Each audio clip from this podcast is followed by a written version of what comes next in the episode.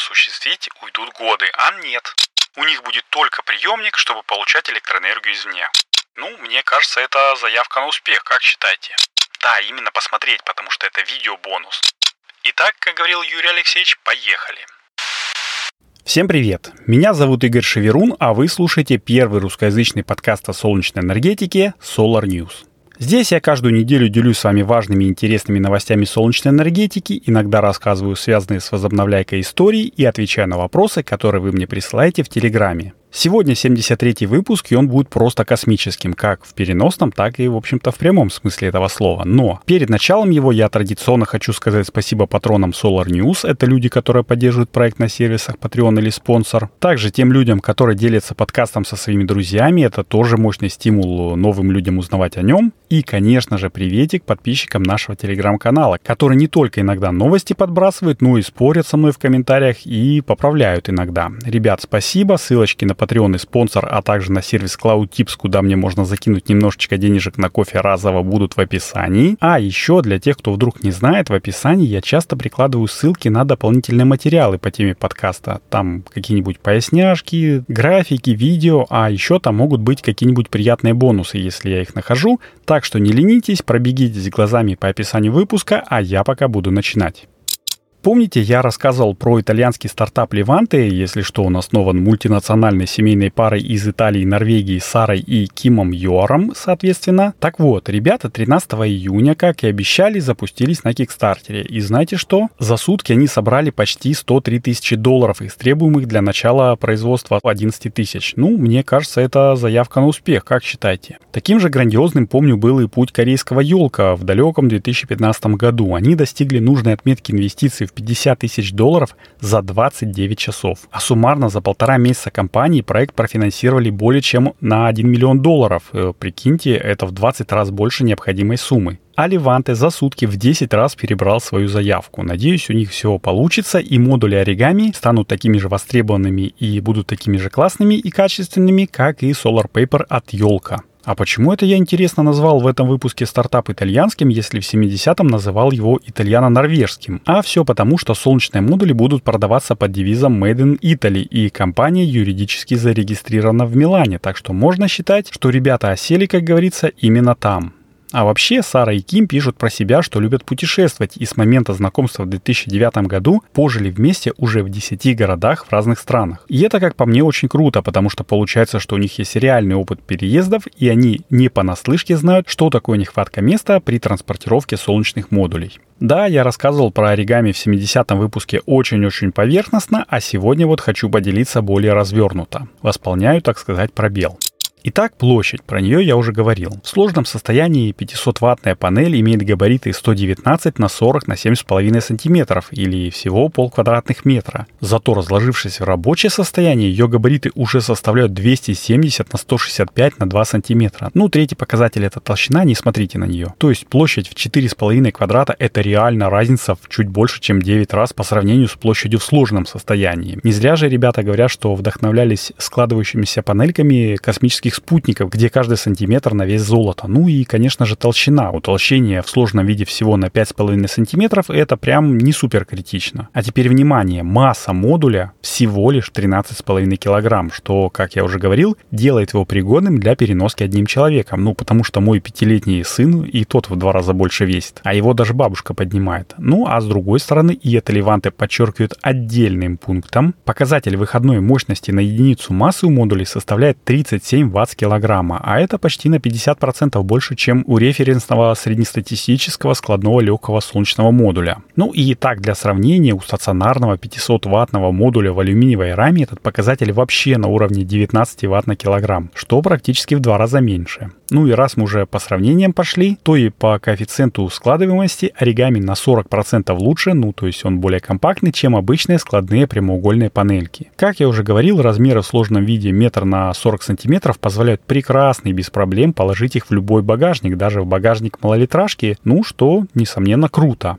А еще я забыл сказать, что эффективность солнечных ячеек, которые используются при изготовлении модулей, 23,4%. И в команде Леванты есть специальный человек, который их подбирал. Это Хавард Вика из Норвегии. Он реально дипломированный инженер и специалист по возобновляемой энергетике, который еще и практикующий преподаватель энергетики в каком-то техническом колледже, так что комплектующий он выбирал явно с умом. Да и вообще, вся интернациональная команда у Леванты сплошь профессионалы. Вон как грамотно они построили свою рекламную кампанию, что у них на момент записи уже 113 тысяч долларов наколочено. Кроме технарей и маркетологов с экономистами, Ким и Сара также обращались в профессиональное конструкторское бюро за помощью в проектировании оригами, а их друзья Дэн и Кика из проекта Selling Uma помогали с натурными испытаниями. Я посмотрел видео разработки и тестирования прототипа на канале Кики и Дэна. Это просто гигантский кусок работы, честно. Я это знаю не понаслышке, потому что примерно так же возился с установкой ветрогенератора и солнечных панелей за северным полярным кругом и так же, как ребенок радовался, когда мы сдавали проект через год. В общем, если подводить итог, то хочется сказать, что ребята молодцы, я верю в них, верю, что проект выстрелит, и они запустят серию дорогих, но нужных и востребованных узкоспециализированных солнечных модулей, которые будут качественными и надежными. Потому что этот проект Леванты, который, кстати, переводится как что-то типа «Восходящее солнце», «Надежда» там или «Новое начало»,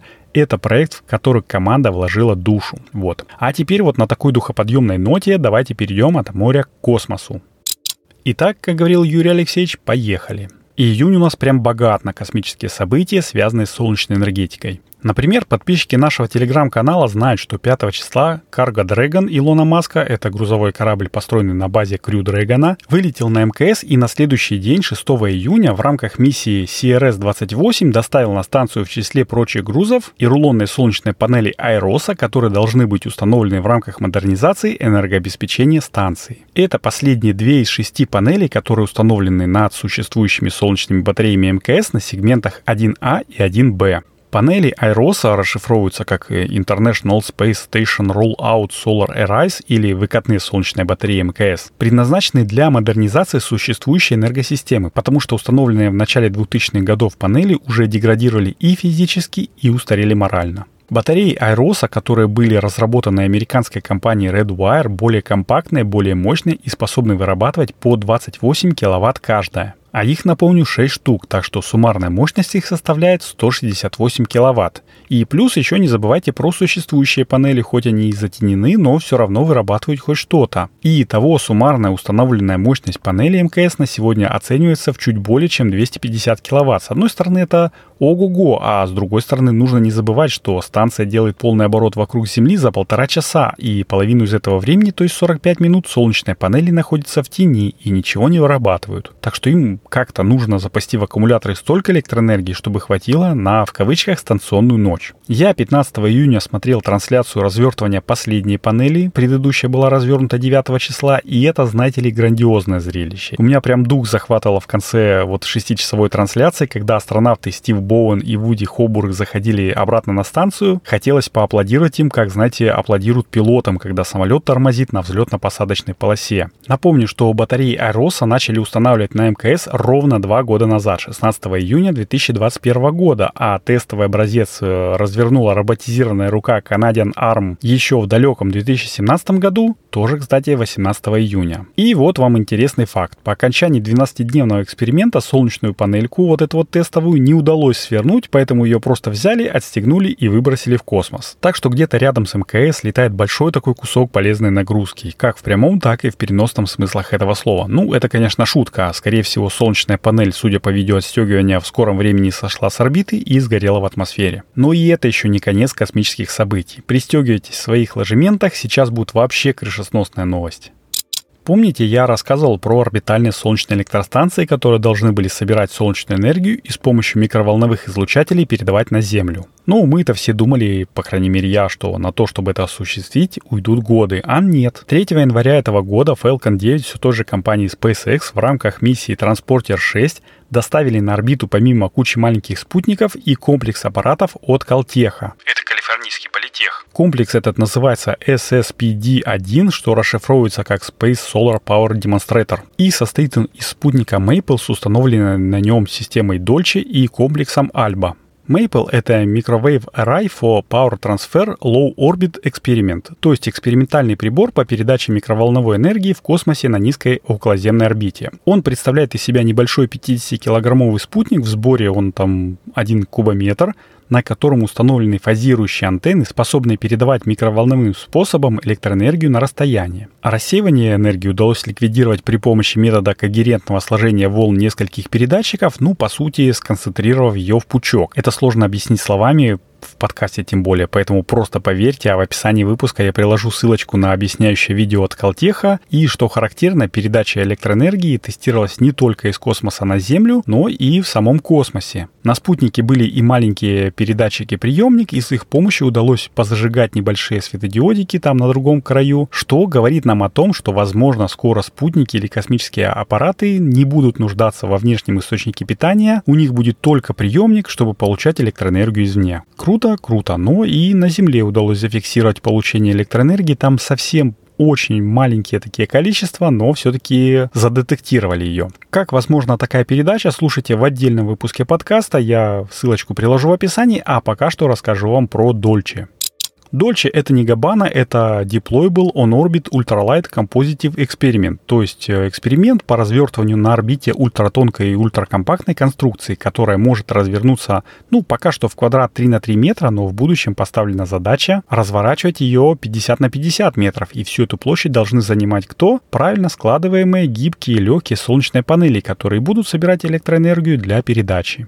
А помимо Дольче, как я уже говорил, на спутнике установлен и комплекс Альба. Это коллекция из 32 различных типов фотоэлектрических элементов, которая позволяет оценить типы элементов, которые наиболее подходящие, то есть эффективные в агрессивной космической среде. Данные солнечных элементов продолжают собираться с января месяца, а вот конструкцию Дольче пока что еще не развертывали. Ожидается, что это произойдет в течение следующих нескольких месяцев, так что к августу, а может быть к сентябрю ждем, что уже будут результаты эксперимента. На всякий случай я ссылочку на новости Калтеха по этой тематике тоже приложу в описании. И на этой космической новости, пожалуй, буду заканчивать 73 выпуск. В качестве закадра хочу сказать, что на Патреоне и спонсоре я выложил в открытый доступ бонус к этому выпуску. Советую вам его посмотреть. Да, именно посмотреть, потому что это видео-бонус. Ну и если хотите больше таких получать, то становитесь патронами. Это сделать легко и быстро, а мне будет приятно. Ну и опять-таки кофе само себя не купит. И, кстати, я говорил, что недавно купил не свой любимый тарифакта, а кофейную кантату. И прямо после первой чашки я понял, чем хороший кофе отличается от ширпотреба. В общем, хороших капсул я уже закупил, буду пилить солнечные новости и дальше. И также напоминаю, что я собирался на RenewX 2023 и уже даже определился с днем. Я буду на выставке 22 июня, это четверг, так что с одной стороны, возможно, следующий выпуск будет только через две недели, а с другой стороны, давайте встречаться Две встречи я уже назначил, но они утром, так что практически весь день у меня свободный. Вот, и забыл еще напомнить, что жду сердечек и звездочек во всех подкастоприемниках, а в особенности в Apple подкастах, Google подкастах, Яндекс Музыке. Это очень сильно помогает новым слушателям узнать о подкасте. И, конечно же, напоследок, желаю всем ясного, мирного и солнечного неба над головой. С вами был Игорь Шеверун, и это был 73-й выпуск подкаста Solar News. Услышимся скоро. Всем пока.